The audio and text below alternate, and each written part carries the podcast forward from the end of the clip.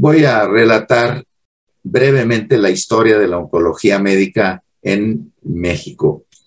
En el año de 1961 les platicaba que el doctor Pierre Van de la Universidad de McGill, eh, él quería, deseaba hacer una residencia en oncología médica y envió cartas, él a la American Cancer Society, envió cartas a la American Medical Association solicitando eh, hacer una residencia sobre oncología médica, en aquel entonces se llamaba quimioterapia.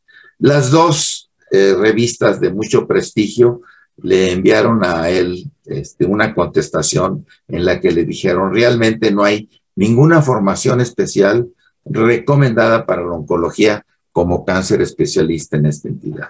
Entonces el doctor Van se comunicó con el doctor James Holland, que estaba en el Instituto eh, del Roswell Park en Buffalo, Nueva York, y el doctor Holland le dio el lugar para que fuera con él al hospital a hacer una residencia.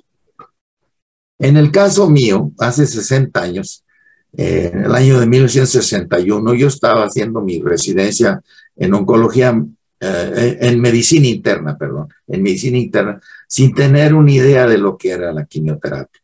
Tuve la oportunidad de conocer al doctor William Wilson. Él llegó eh, con el Central Oncology Group. Este grupo contaba con más de 20 centros en Estados Unidos dedicados exclusivamente a estudiar, para estudiar fármacos antineoplásicos. Y recuerdo una paciente con cáncer de colon y metástasis hepáticas, un estado general malo y con caquexia severa. Recibió 5-fluorouracilo como una fase de estudio que en aquel entonces era fase 1, fase 2. Tres meses después, esta paciente obtuvo una respuesta espectacular, totalmente asintomática, con un aumento de más de 15 kilos. Entonces, eh, eso me interesó mucho y el doctor William Wilson, fundador, uno de los fundadores de ASCO, eh, me invitó para que estuviera con él y realicé yo una residencia eh, que en aquel entonces no existía en el hospital. Y los diplomas que tengo eran sobre Clinical Oncology y este, Oncología Clínica. Posteriormente me integré al grupo del doctor Harry Weissel, eh, me invitó para realizar también un fellowship en la Clínica Mayo en Rochester, Minnesota. Con él permanecí dos años, 65-66. El doctor Weissel, también uno de los fundadores de ASCO y fue el primer presidente, eh, estuve con él eh, haciendo una residencia que se le llama una Research Assistant in Clinical Oncology. Y bueno, aquí ven ustedes el primer diploma que da la Clínica Mayo sobre oncología. En México llegué en el año de 1167, o sea, hace 54 años. No había dos hospitales, que tenían eh, exclusivamente de oncología, que eran eh, el Hospital de Oncología del Centro Médico Nacional, el Instituto Nacional de Cancerología, y había otros hospitales como el General, el 20 de noviembre, etcétera, que tenían ser, ninguno tenía servicio de quimioterapia. Eran alta, eran prácticamente quirúrgicos y con algunos con radioterapia.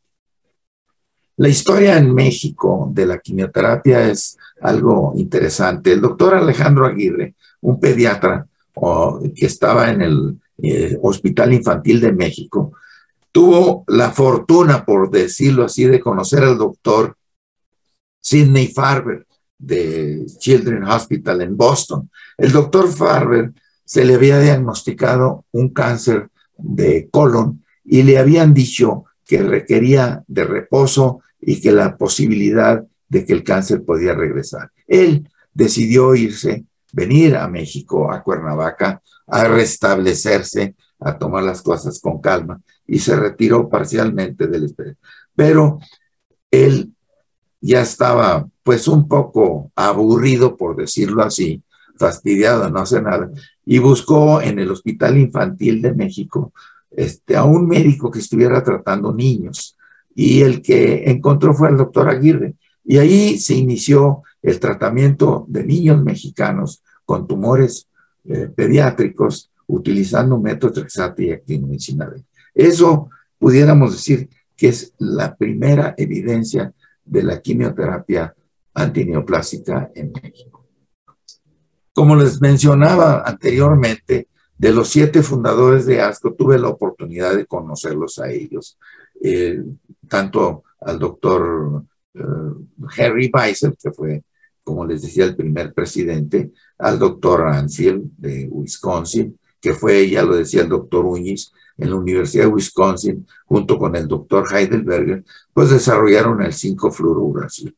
En, en, ASCO tengo eh, también el honor de haber sido este, miembro original y actualmente pues, soy emérito después de más de 50 años Les platicaba que era difícil practicar la, la quimioterapia del cáncer y sobre todo en el Hospital de Oncología donde yo estaba colaborando ahí con ellos. Eh, pero ya les mencionaba yo que tuve la fortuna, por decirlo así, de tener pacientes con coriocarcinoma, como ven en la radiografía, tratados con quimioterapia, con metotrexate, con actinomicina D, con una respuesta completa y curada.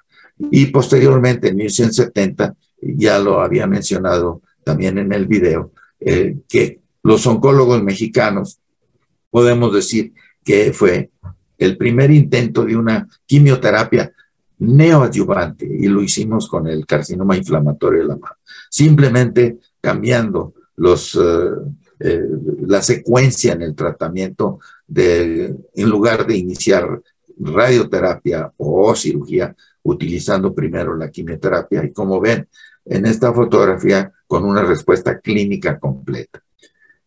Eh, la residencia médica en estos hospitales, en centros médicos en México, o sea que empezó primero en el Hospital de Oncología y en el Hospital 20 de Noviembre y posteriormente en el Instituto Nacional de Cancerología, siendo estos médicos jóvenes que posteriormente pues hicieron una gran carrera como maestros en la oncología. El doctor Lira Puerto, el doctor Plinio Valdés de Panamá, la doctora Erazo, el doctor Jesús Cárdenas y pues un reconocimiento al doctor Noriega Limón, que fue el que realmente tuvo la visión de darnos toda esta oportunidad. Hemos, yo he tenido una gran experiencia y puedo confirmar que he tenido muchos pacientes a los cuales los he beneficiado y como lo es toda la oncología médica, a pacientes con una prolongación de supervivencia, con excelente calidad de vida. Otros pacientes curados, como ya se mencionaron anteriormente en un video que hicimos con el doctor Uñiz, pues cáncer de testículo, linfomas, cáncer de mama, eh, cáncer de ovario, cáncer urotelial, próstata, etcétera, ¿no? Estos son imágenes de esas respuestas que tenemos, eh, disgerminomas, fibrosarcomas, pulmón, cáncer cabeza y cuello, y lo que mencionaba también el doctor Adrián Muñiz, eh, la inmunoterapia, que ha venido a revolucionar, sobre todo en los últimos años, con respuestas muy impresionantes, completas, y que pues no es el futuro, ya es, es el presente.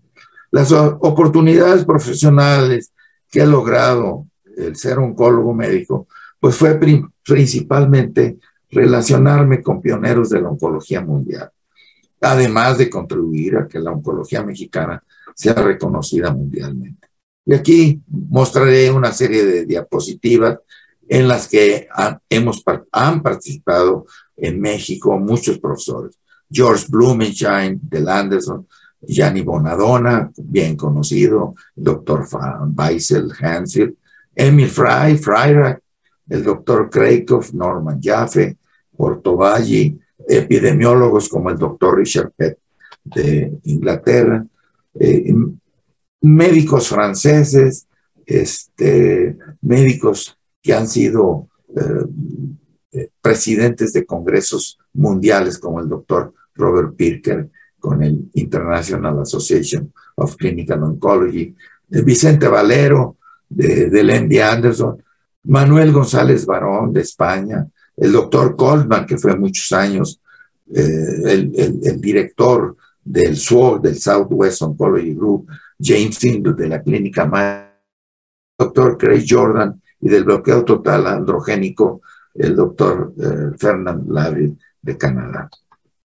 Y seguimos aquí. Tenemos a Rafael Rosell, también de España, eh, de Barcelona, el doctor Osos, que está en Pittsburgh, la doctora Martín Picard, el doctor Alaria Einhorn, Chandra Benlani, Giorgio Scagliotti de Italia, Paul Boone, también de Colorado, personalidades que han tenido mucho éxito y que han sido unos verdaderos pioneros. En fin, pueden ver ustedes aquí a Pepe Baselga de, del Valdebrón de Barcelona, la doctora Sandra Swain y lo que decía el doctor Uñiz, recibí el Distinguished eh, Achievement Award de ASCO en el año 2014.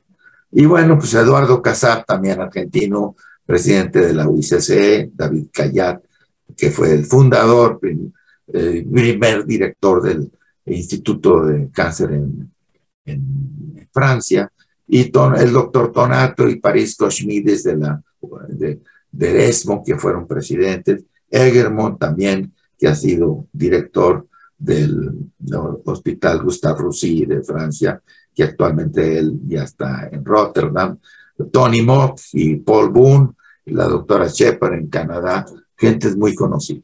Gracias a todas estas relaciones y a toda esta participación de todos estos maestros, hemos tenido el gusto realmente de haber enviado a muchos médicos jóvenes del Instituto Nacional de Cancerología hacer rotaciones, hacer estadías en las cuales pues, algunas variaban de un año, de dos años. Y también he tenido el privilegio de haber atendido a presidentes de México y haber conocido también a otro presidente, Emilio Portes Gil, que no tuvo cáncer, pero Lázaro Cárdenas, Miguel Alemán y Díaz Ordaz fueron mis pacientes en su tiempo. Y bueno, la participación con múltiples sociedades de que veamos aquí prácticamente eh, no solamente de México, sino de todo el mundo, hemos estado participando, representando al Instituto Nacional de Cancerología, así como la Oncología eh, Médica Mexicana. Y esto es un reconocimiento en, mi memoria. Falleció el doctor eh, José Baselga en marzo del 21 de este año, del 21. Este, y él siempre nos decía, ser oncólogo es un privilegio. Para aquellos que están muy interesados y quieran conocer más de la evolución, tiene un libro la doctora Paula Juárez Sánchez y este libro fue publicado ya hace algunos años, pero habla realmente de lo que es la historia de la oncología eh, en, eh, médica en nuestro país. Así que muchas gracias por su atención.